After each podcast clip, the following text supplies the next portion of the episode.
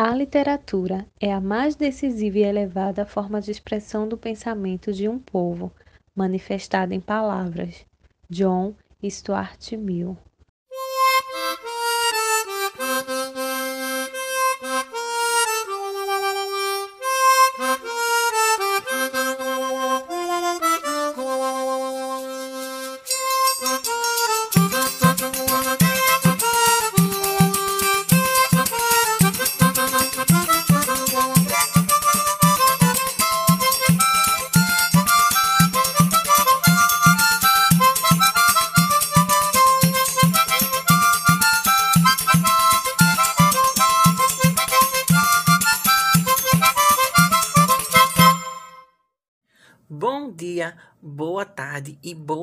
também. Esse é o meu, é o seu e é o nosso, o Cordcast, entre a escrita e a oralidade, o podcast mais arretado que você já ouviu. Eu sou Edson Alves, estudante de licenciatura em letras da Universidade Federal de Pernambuco, e hoje estou muito bem acompanhado com minha amiga e colega de trabalho, Olá, gente. O meu nome é Tainá e eu também sou estudante de Letras Português da Universidade Federal de Pernambuco. Estamos dando início a esse projeto lindo da nossa cadeira de MELP 2, que é Metodologia do Ensino de Língua Portuguesa 2, e é ministrada pela professora doutora Márcia Cavalcante. Nós somos licenciados da cadeira de Letras da UFPE e estamos no quinto período, Hoje nós vamos conversar sobre a literatura canônica e sua oposição à literatura oral, a riqueza cultural da literatura de cordel e sua utilidade em sala de aula.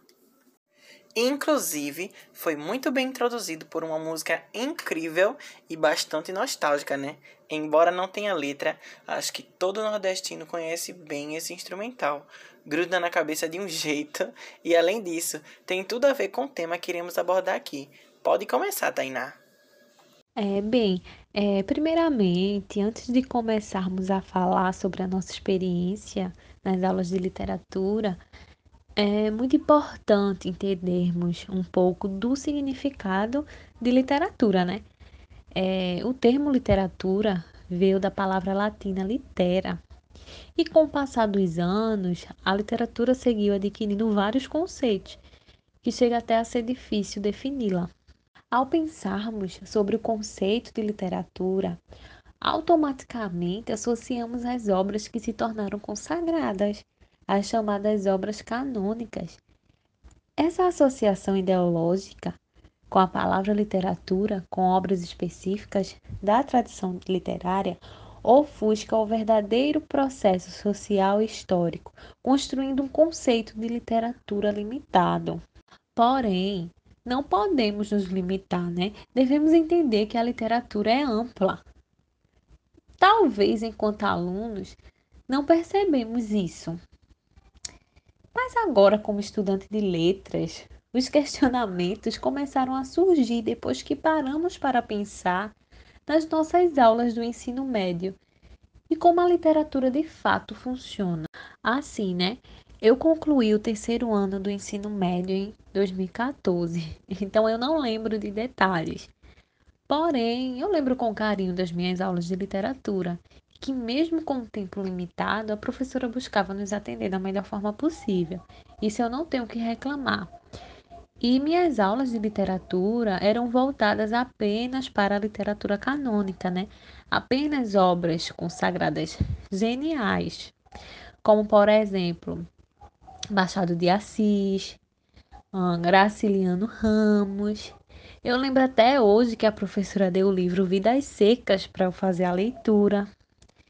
Entretanto, a literatura popular não teve tanto foco como as obras e autores canônicos, né? Na verdade, pelo que eu me lembro, não tivemos aula sobre literatura popular. Hum, talvez não pela culpa da professora, pois ela tinha uma didática muito boa, é, mas sim pelo pouco tempo que ela tinha para mim. Realmente deveria. E isso é muito triste, porque a literatura popular é enorme e cheia de significados. É, além disso, né, eu lembrei também que eu pude acompanhar nos três anos o filial né, que era o Festival de Literatura e Arte da EREM Alvaro Lins. O festival continha várias oficinas e cada ano abordava um tema diferente. Em 2014, o tema foi sobre cinema e literatura. Então, nas oficinas, desenhamos filmes brasileiros. E na apresentação da expressão corporal, dancei essa musiquinha que escutamos no início. Ai, que recordação boa e bem nostálgica. E com você, Edson? Quais lembranças e experiências você tem das aulas de literatura? Conta um pouquinho pra gente. Já eu me formei no terceiro ano do ensino médio em 2017 e minhas aulas de literatura em sala de aula eram uma espécie de refúgio para mim, sabe? Quando a professora de português, a de inglês, a de artes entrava em sala de aula, era tipo o melhor momento possível do dia, porque as outras matérias na escola eram muito entediantes para mim. Eu gostava de arte, seja em forma literária, escrita, oral, música, pintura, teatro. E somente nessas aulas assim, mais artísticas, que eu me sentia conectado comigo mesmo. Lembro que a professora passava para nós alunos, a professora de português, os assuntos gramaticais na maioria das aulas. E nas que restavam era de literatura. E acho que nem era culpa da professora. Era mais, tipo, culpa da cobrança que tem, né, sobre a aprendizagem da norma culta do português, que tem no ensino médio. Por causa dos vestibulares, por causa do Exame Nacional do Ensino Médio e afins. Tudo o que foi passado para a gente em sala de aula foi com excelência, mas a professora, com certeza, tinha uma didática incrível. E assim, para lembrar de tudo, o que passou, tudo que foi vivenciado na época da escola é complicado, mas sem dúvidas o que marcou foi uma atividade das escolas literárias, que contava com, eu acho que era nota de trabalho, era, era, era isso mesmo, e era para fazer uma síntese de um livro de literatura através de uma peça teatral. E a que eu participei como ator era a adaptação do romance A Escravizaura de Bernardo Guimarães, era ótimo esse procedimento interdisciplinar, porque, além de tudo, as artes entre si conversavam bastante, sabe? Existia todo um movimento dentro da sala de aula, que fugia um pouco da monotonia que tem dentro da escola, né? Foi tudo bastante enriquecedor, sem dúvidas, desde a produção do roteiro até a organização da própria sala para as apresentações. E, assim, como tinha vários terceiros anos, era sempre várias peças de, dos mesmos livros sendo abordadas. E daí você, além de apresentar sobre tal livro, você ia assistir a peça dos outros terceiros anos é, sobre o mesmo livro, ou então sobre outros livros. E tipo, você assistia dos outros, assistia da sua sala. E tipo, aquela vivência, as características, tudo aquilo a gente ia adquirindo através da visualização dessas peças teatrais. E com certeza isso ficou guardado no meu coração. Bom, agora após fazer essa viagem, né? Minha e Tainá, no túnel do tempo, a partir dessas vivências que a gente teve com a literatura, vemos que, infelizmente, somente a literatura canônica perpassou por nossas aulas de literatura, né? E isso é muito comum, infelizmente, entre as aulas de, de literatura nas escolas, tendo em vista que a gente existe em uma sociedade que só valoriza as artes mais elitizadas e esquece das produções conterrâneas. O ensino da literatura vem se limitando muito a só ensinar escolas literárias e esquece desse nicho que é tão importante quanto, chamado de literatura oral. Como diria Bellington, se o ensino leva em conta que a literatura e muitas outras artes renovam suas fontes. Na cultura popular, é possível a construção de um currículo de literatura que, em vez de estabelecer o tradicional cânone, que opõe a tal literatura erudita popular, busque exatamente a fecundação mútua entre elas, tanto narradores como é, os poetas populares poderiam frequentar os livros didáticos e as aulas de literatura sem nenhum demérito. E, tipo, isso seria um sonho, né? Bom, a literatura oral é uma expressão utilizada para designar um conjunto de textos e versos transmitidos oralmente, é, seja ele em prosa, né, contos, mitos, hum, adivinhações e que se apresentam de modo diferente do falar do dia a dia. Bom, vamos pensar um pouco na nossa infância. Pensou? É, muitas vezes nossos avós contam mitos da época em que viviam no interior. Por exemplo, é, às vezes escutamos, mas não damos tanta importância, pois aquilo não está escrito em livros. Mas é aí que estamos enganados, ao apenas darmos importância à literatura escrita, né? Uma vez que a literatura oral é rica. Também sabe? Porque muitas vezes conta a história de um povo e aquela história vai passando de geração a geração. Infelizmente, ainda não vemos com frequência a literatura oral em sala de aula. É preciso que ocorra uma junção da literatura cânone com a literatura oral popular, pois ambas renovam a cultura popular de um povo. Pois é, Tainá. Agora vamos falar sobre a literatura canônica. Mesmo que a gente já tenha falado anteriormente sobre ela, né? É, não detalhamos o bastante sobre. Então esse momento aqui servirá para entendermos sobre ela e desde seu princípio, assim, né? O, o contexto. O termo canone, que deriva do grego canon, pode ter vários significados. Depende muito do contexto que está sendo usado, né? E até pode ser vista em outros contextos, mas aqui a gente vai falar mais do contexto da língua portuguesa, né? O contexto assim de literatura e tudo, que é o foco da nossa conversa aqui. Na literatura, cânone literário é justamente um conjunto de obras valorizadas e que são consideradas geniais então, essas obras permanecem presentes mesmo com o passar do tempo e são destinadas ao estudo por ter uma qualidade estética superior, né? Mas a maioria dos leitores, principalmente do ensino fundamental e médio, são condicionados a lerem apenas obras de autores considerados cânones da tradição literária portuguesa.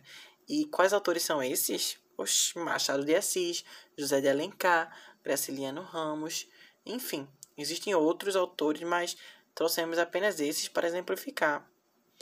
E nós, enquanto alunos, tivemos essa experiência. Assim, Edson, é importante termos em mente que ambas literaturas têm sua importância cultural para a sociedade, né? Uh, ambas são ricas em significados e tradições. É que, infelizmente, nas aulas, não vemos a tradição de trabalhar a oralidade com os alunos, apenas a literatura escrita, né? E com isso, os alunos acabam apenas dando importância para o que leem nos livros.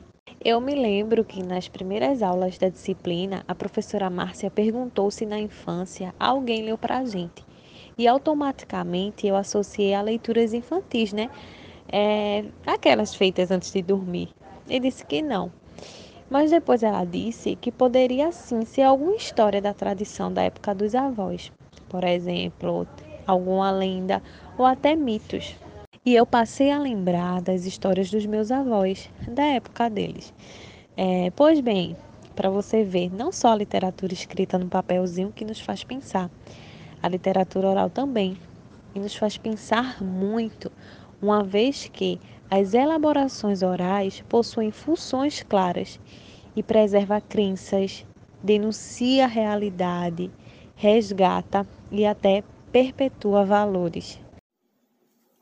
Entrando agora nesse momento mais íntimo nosso da literatura do Brasil, quando a gente para para pensar sobre ela, a gente consegue inclusive identificar uma certa demora, né, para chegar nessa produção totalmente nacional tendo em vista que as primeiras produções daqui foram algumas manifestações literárias que sofriam uma forte interferência do país natal, dos colonizadores, que no caso, no nosso caso, era Portugal, né? E eles tinham uma literatura produzida aqui, só que com influência europeia. E a Europa seguiu, é, inclusive, por um tempo, sendo um pilar essencial nessas produções. É tipo o pensamento de Cândido, de que somente quando os autores brasileiros passam a produzir de forma consciente que eles se preocupam com a produção para a sua terra, né? E assim veio a consagração dessa era nacional que a gente teve justamente a partir do romantismo brasileiro. É, agora entrando mais ainda na literatura produzida no Brasil, temos um universo literário único, conhecido como gênero textual cordel. Inclusive, Edson, é nossa discussão, a gente vai evidenciar sua usabilidade e sua importância. O gênero é extremamente amplo e permeia bem toda a zona das produções gráficas, né?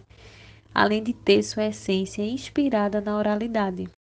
Assim, a literatura de cordel se tornou uma forma corriqueira de narrativa aqui no Nordeste brasileiro e também é, algumas décadas, não apenas um elemento da cultura, mas é também um difusor dos costumes do Norte e Nordeste. E assim, uma de suas curiosidades é de que, mesmo ele sendo tão significativo para nós, nordestinos, né, ele não surgiu aqui. Né? Isso é bem curioso. É, sua origem vem lá dos trovadores medievais e da Renascença. Que eles podiam imprimir em grande escala, ocorreu essa gênese de imprensa e também a criação dos cordéis. Como Tainá disse, o cordel foi originado em Portugal pelos trovadores medievais, que no século XII e XIII cantavam poemas e espalharam as histórias para a população, e muitas dessas pessoas não eram letradas. Com a criação de métodos de impressão em larga escala na Renascença, foi possível a grande distribuição da palavra, né? que até aquele momento era somente cantada. E foi assim que basicamente o cordel nasceu, se tornou popular pelo povo com a exposição dos papéis pendurados em cordas, ou cordéis, como são chamados lá em Portugal. Agora, aproveitando esse momento, irei ler aqui um trecho do cordel O Triunfo do Poeta no Reino do Cafundó. É do piauense cordelista Pedro Monteiro. Né? É, ele é um dos maiores nomes da literatura de cordel da atualidade, né? É uma parte bastante interessante e vai nos fazer entrar um pouquinho mais nessa nuance literária. Certa vez, imaginando a nossa ancestralidade, joguei luz no pensamento e busquei na oralidade histórias que se perderam no vão da modernidade. Peguei caneta e papel remexi nos meus lembrados, invoquei sabedoria dos nossos antepassados. Lembrei-me da minha avó, fazendo seus proseados. Que ótimo esse cordel! Então, trabalhar o cordel nas aulas de literatura é, sem sombra de dúvidas, claro, uma dica para nós futuros professores. Mas para fugir desse padrão, sabe, de literatura canônica nas salas de aula, tendo em vista que é uma literatura nossa, cheia da nossa essência, uma obra carregada com muitos dizeres, carregada de histórias, cheia de sentidos e de cultura também. É, o cordel, quando usado em sala de aula, também permite uma conversação incrível com outras áreas artísticas. Acho, inclusive, que isso pode instigar o aluno, o fazendo pensar sobre esse universo sobre pensar mais sobre o mundo artístico. E a gente pode incluir aqui o nome de alguns cordelistas que ganharam destaque nacional, né?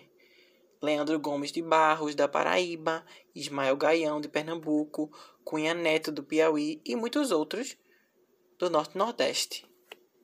Como sabemos, Vieira traz para a gente que o ensino da literatura, tanto no Brasil como em outros países, não vinha alcançando seu objetivo de despertar no jovem o interesse pela literatura, bem como desenvolver a compreensão do fato estético. E tal pensamento se concretiza cada vez mais. Pois a existência de uma literatura robotizada, focada na interpretação de poemas e leituras para análises, só contribui para tal. Uma das coisas mais interessantes do cordel é a sua criatividade, porque possibilita uma infinidade de conexões artísticas com esse gênero. E temos como exemplo o cordel que leva o nome de O Romance do Pavão Misterioso. Né? Ele foi escrito por José Camelo de Melo Rezende. Né? E esse cordel narra a história do romance entre a jovem evangelista e a condessa Creusa, né? Então, nesse momento, vou ler agora um trechinho, só para deixar vocês com gostinho de quero mais. Eu vou contar uma história de um pavão misterioso que levantou voo na Grécia com um rapaz corajoso, raptando uma condessa, filha de um conde orgulhoso.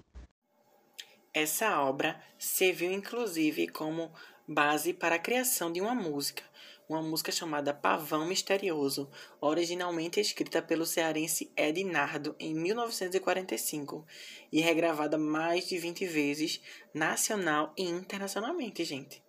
Foi lançada na ditadura militar do nosso país e acredita-se que é, a mesma tem uma crítica ao autoritarismo e à ausência da liberdade individual da época. Imagina, que interessante levar esse cordel e essa música para dentro das aulas, fazer essa comparação, essa trabalhar essa oralidade do, do próprio da leitura do próprio cordel, trabalhar essa essa música que a, consequentemente acompanharia ele. Sério, levar isso para dentro de sala de aula seria perfeito. Ouçam agora a música e reflitam sobre a letra. É realmente muito legal.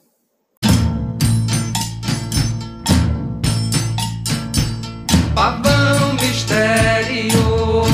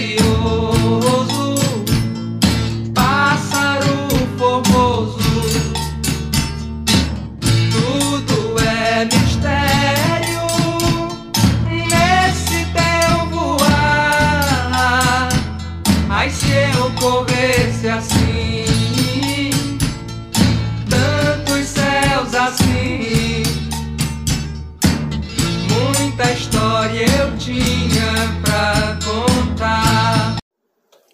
É realmente interessante essa pluralidade quando estamos falando da literatura de cordel e essa sua pluralidade artística pode ser utilizada como artifício, inclusive nas aulas de literatura, como a gente já falou antes.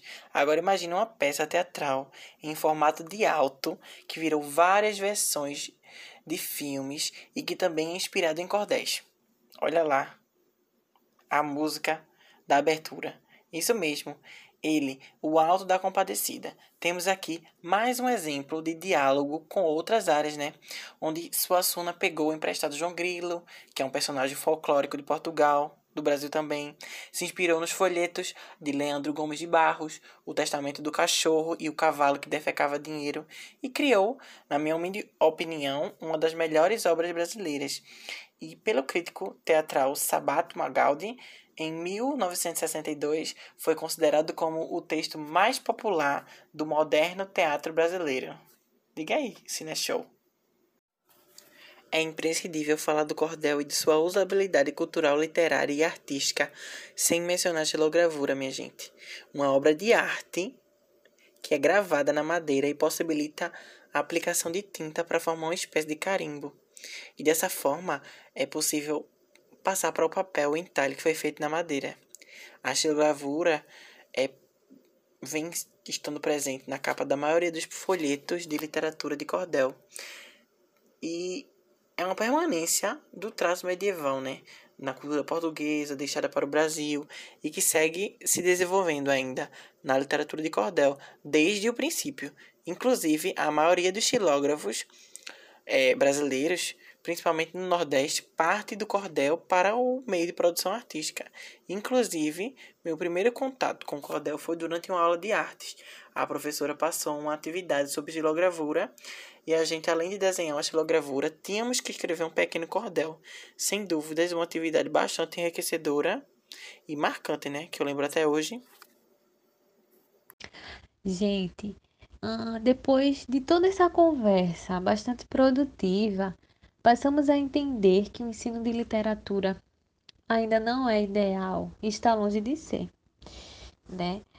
Pois infelizmente a disciplina tem a carga horária reduzida e talvez por causa disso os professores não dão tanta importância em expandi-la.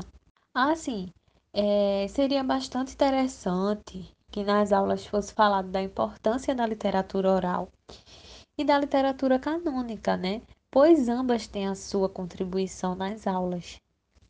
Além disso, é importante que o aluno se sinta atraído através de oficinas para fazer a sua arte através da literatura.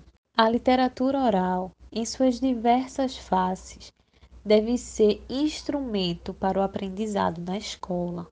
Entretanto, é, não deve constituir tipo um mero material didático, e se ser trabalhada com o objetivo de valorizar hum, o lado lúdico, sabe, de forma responsável pelo profissional.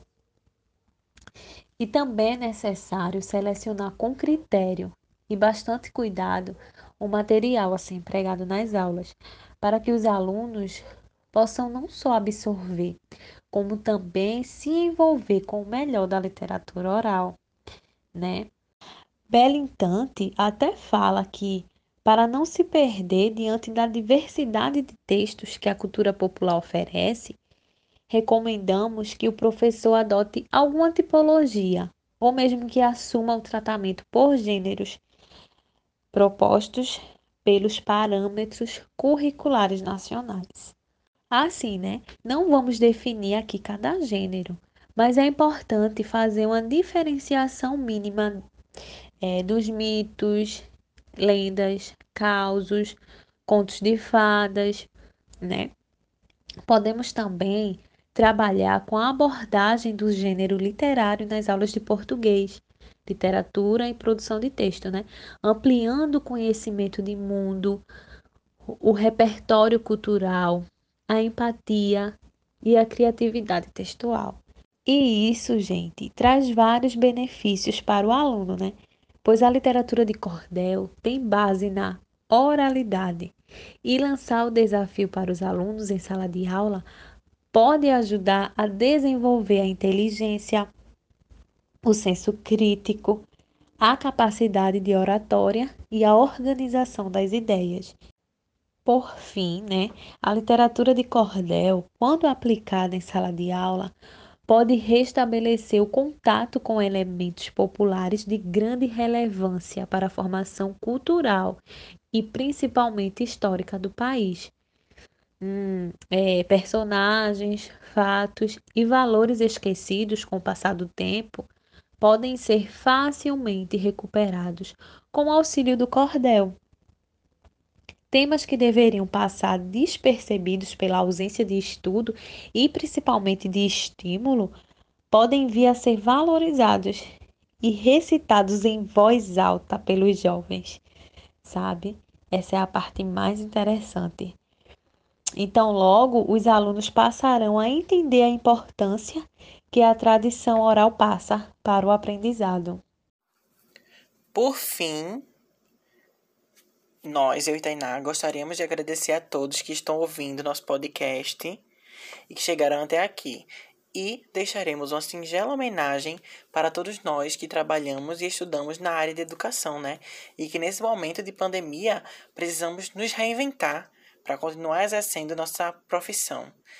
É, essa homenagem é a leitura de um poema e chama-se A Força do Professor, de Braulio Bessa, um poeta, cordelista, declamador e palestrante do Brasil. Um guerreiro sem espada, sem faca, foice ou facão, armado só de amor, segurando o giz na mão. O livro é seu escudo que lhe protege de tudo que possa lhe causar dor. Por isso eu tenho dito, tenho fé e acredito na força do professor. Ah, se um dia governantes prestassem mais atenção nos verdadeiros heróis que constroem a nação. Ah, se fizessem justiça, sem corpo mole ou preguiça, lhe dando real valor. Eu daria um grito, tenho fé e acredito na força do professor. Porém, não sinta vergonha, não se sinta derrotado. Se o nosso país vai mal, você não é o culpado nas potências mundiais são sempre heróis nacionais e por aqui sem valor. Mesmo triste e muito aflito, tenho fé e acredito na força do professor. Um arquiteto de sonhos, engenheiro do futuro, um motorista da vida dirigindo no escuro, um plantador de esperança, plantando em cada criança um adulto sonhador. E esse cordel foi escrito porque ainda acredito na força do professor.